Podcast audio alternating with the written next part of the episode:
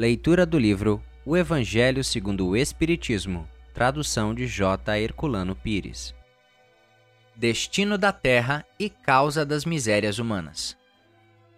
Admira-se de haver sobre a Terra tantas maldades e tantas paixões inferiores, tantas misérias e enfermidades de toda sorte, concluindo-se que miserável coisa é a espécie humana.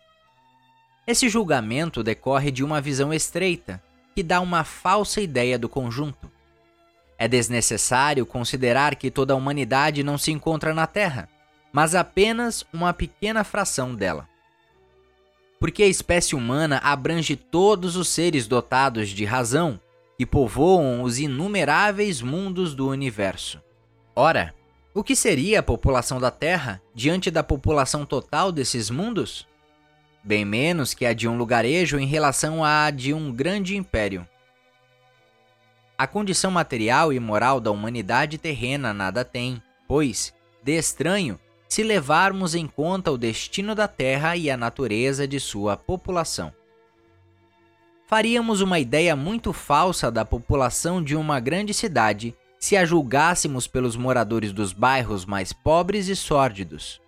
Num hospital, só vemos doentes e estropiados. Numa galé, vemos todas as torpezas, todos os vícios reunidos. Nas regiões insalubres, a maior parte dos habitantes são pálidos, fracos e doentes.